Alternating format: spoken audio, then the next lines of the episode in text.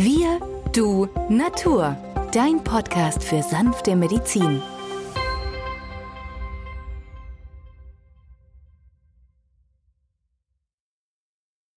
Hallo und herzlich willkommen zu einer neuen Folge von Wir, du, Natur, deinem Podcast für sanfte Medizin. Wir freuen uns sehr, dass du heute wieder mit dabei bist. Mein Name ist Benjamin Hartlieb, ich bin Osteopath und Heilpraktiker und mit mir am Mikrofon ist wieder der Arzt, Biologe und Chemiker Peter Emrich. Hallo Peter.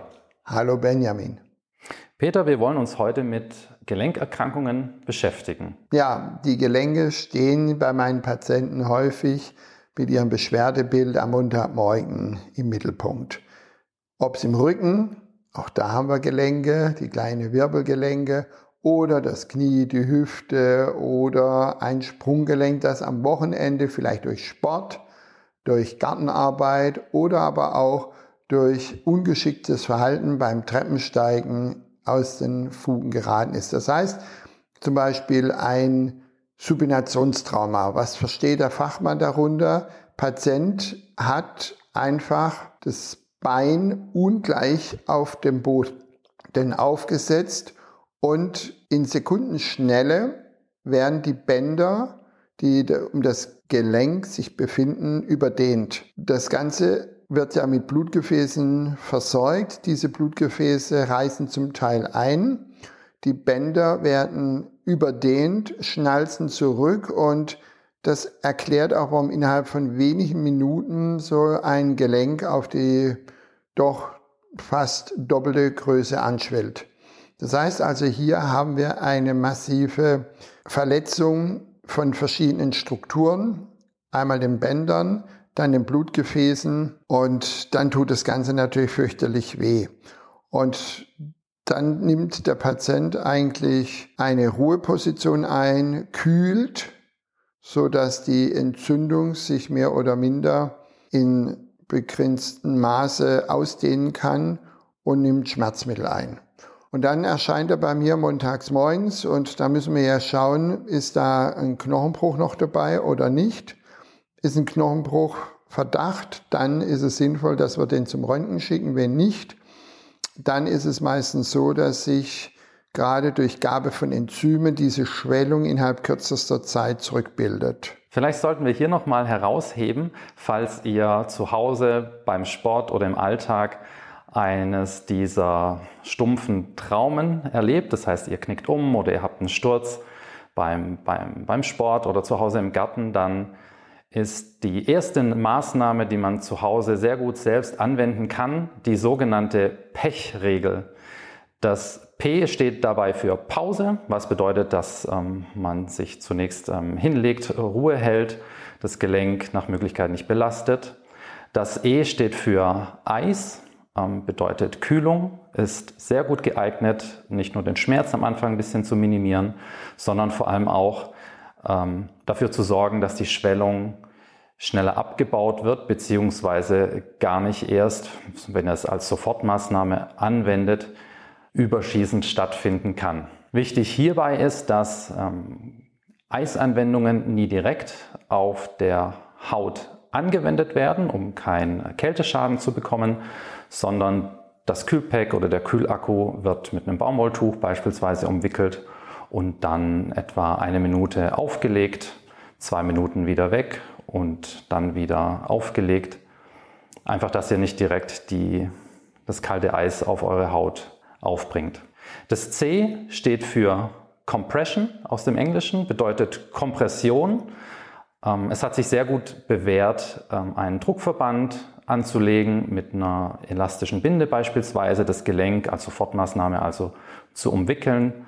Auch das wirkt abschwellend, verbessert auch den Lymphrückfluss und sorgt dafür, dass die Folgeerscheinungen in ganz vielen Fällen abgemildert werden. Der letzte Buchstabe, das H, steht für Hochlagern. Ähm, Im Falle eines Umknicktraumas am Fußes ist es wertvoll, den Fuß hochzulagern, nicht nur zu belasten, sondern wirklich hochzulegen auf den Sofa oder auf den Schemel. Auch das wirkt stark abschwellend und hilft, die Schmerzen zu Beginn ein bisschen zu reduzieren. Wenn die Beschwerden dann weiterhin bestehen oder die Schwellung nur langsam zurückgeht und der Patient dann montags bei dir in der Praxis steht, Peter, welche Maßnahmen hast du dann als Arzt hier noch einzugreifen? Naja, als erstes setze ich gerne Enzyme ein, weil Enzyme Biokatalysatoren sind und gleichzeitig eine abschwellende Wirkung zeigen. Kurkuma, eine Pflanze, die in der Ayurveda-Medizin weit verbreitet, seit über 5000 Jahren von den Menschen angewandt werden und keine Reizung des Magen-Darm-Traktes macht wie andere herkömmliche Schmerzmittel. Deswegen ist Kurkumin so drei, vier Mal 500 Milligramm Kapseln sinnvoll, das mit den Enzymen zu kombinieren. Und ich habe immer wieder die Erfahrung gemacht, dass auch zeitgleich, wenn so der Knorpel, der Knochen etwas lädiert ist, Glucosamin zu geben. Das ist ein Aminozucker, der kommt in unserem menschlichen Körper in natürlichster Form vor ist auch wichtiger Bestandteil vom Knorpel und aber auch von der Gelenkflüssigkeit und genauso wichtig eigentlich wie die Hyaluronsäure, denn die Hyaluronsäure ist ein natürlicher Stoff, der ebenso als Schmiermittel oder Stoßdämpfer in unseren Gelenken eine darstellt und gleichzeitig auch entzündungshemmend wirkt. Es gibt ein Kombipräparat, das Regulat Pro Arthro. Da sind einmal die Enzyme drin, einmal das Vitamin C und das Vitamin D und natürlich noch die Mineralien Kupfer, Zink und Selen, wie aber auch Glucosamin und Hyaluronsäure. Und ganz besonders finde ich, dass diese neue Substanz, die Dimethylsulfon, aber auch manchmal als Methylsulfonylmethan oder kurz MSM genannt wird, nicht nur ein Wundermittel ist, sondern sie kann gerade bei den chronischen Schmerzen eine Wende einleiten, vor allem dann, wenn man lange Zeit den Patienten behandelt hat und nichts kommt in Gang. Das ist immer wieder das Gleiche, dass die Patienten sagen, jetzt haben wir schon zehn Physiotherapien hinter uns. Es wird zwar besser, aber es kommt nicht zur Stabilisierung des gesamten Zustandes. Tja, das sind also die Komponenten, die ich sehr sinnvoll mit akuter Zustand zwei, dreimal einem Esslöffel, das sind 10 Milliliter, anwenden lasse. Denn der Patient spürt schon nach wenigen Tagen, dass das Ganze abklingt und dann ist er schon zufrieden. Peter, du hattest Selen und Kupfer erwähnt. In welchem Zusammenhang spielen diese beiden Mineralstoffe eine Rolle also Kupfer und Zink sind zwei Mineralien, die eine große Bedeutung haben bei unserem dritten Arm des Abwehrsystems, nämlich dem retikuloendothelialen System. Kupfer er hat ja eine antibakterielle Wirkung, Zink eher eine antivirale Wirkung. Und Kupfer hat nämlich einen Einfluss einmal auf die Bildung der roten Blutkörperchen die rote Blutkörperchen transportieren ja den Sauerstoff ins Gewebe. Zum anderen haben wir in der Wissenschaft herausgefunden, dass ohne Kupfer das mit der Nahrung aufgenommene Eisen nicht verwertet werden kann. Kupfer aktiviert sehr viele Enzyme und Enzyme sind wiederum ja die Biokatalysatoren, die ja im Gewebe vorhanden sind. Und dadurch haben wir hier eine wichtige Säule, die notwendig ist, um bei so einer Verletzung alles zu mobilisieren, was notwendig ist. Zink ist auf der anderen, auf der anderen Seite natürlich sehr wichtig bei Entzündungen jedwelcher Art, entzündliche Prozesse auch an den Gelenken und natürlich am Knorpel. Und auf der dritten Position hast du Selen erwähnt. Selen ist eine Substanz, mit dem Mineral haben wir eine Entgiftungsfunktion auf der einen Seite, aber es aktiviert auch sehr viele Enzyme. Und deswegen benötigen wir dieses, um rasch auch die Lymphe in Gang zu setzen. Die Lymphe, wenn die fließt, dann schwellt das Gewebe wieder, schwillt das Gewebe wieder ab und die Schwellung, die ja gerade an so einem traumatisierten Gelenk in Erscheinung tritt, wird besser.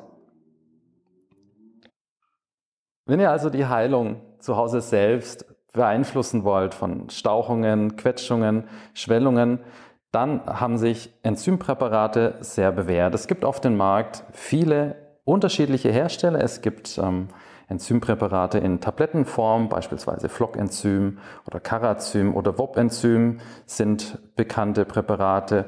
Von diesen Tabletten wird je nach Hersteller im akuten Zustand, also unmittelbar nach der Verletzung, zwischen 10 und 20 Tabletten am Tag eingenommen, im Idealfall über den Tag verteilt und immer zwischen den Mahlzeiten.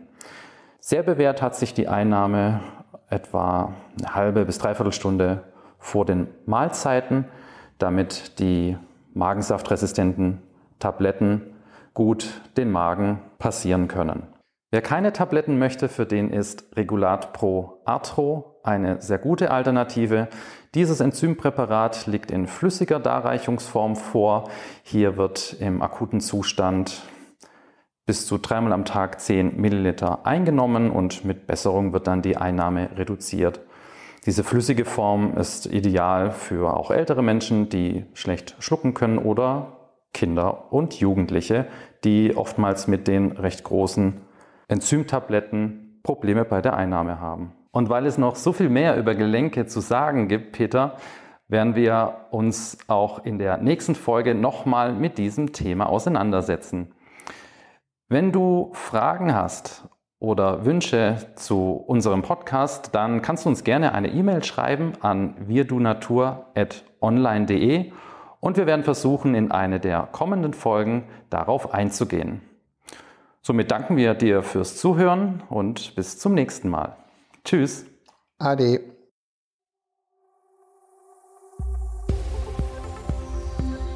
Wenn dir dieser Podcast gefallen hat, freuen wir uns über deine positive Bewertung. Damit hilfst du uns, diesen Podcast bekannter zu machen. Wir danken dir dafür.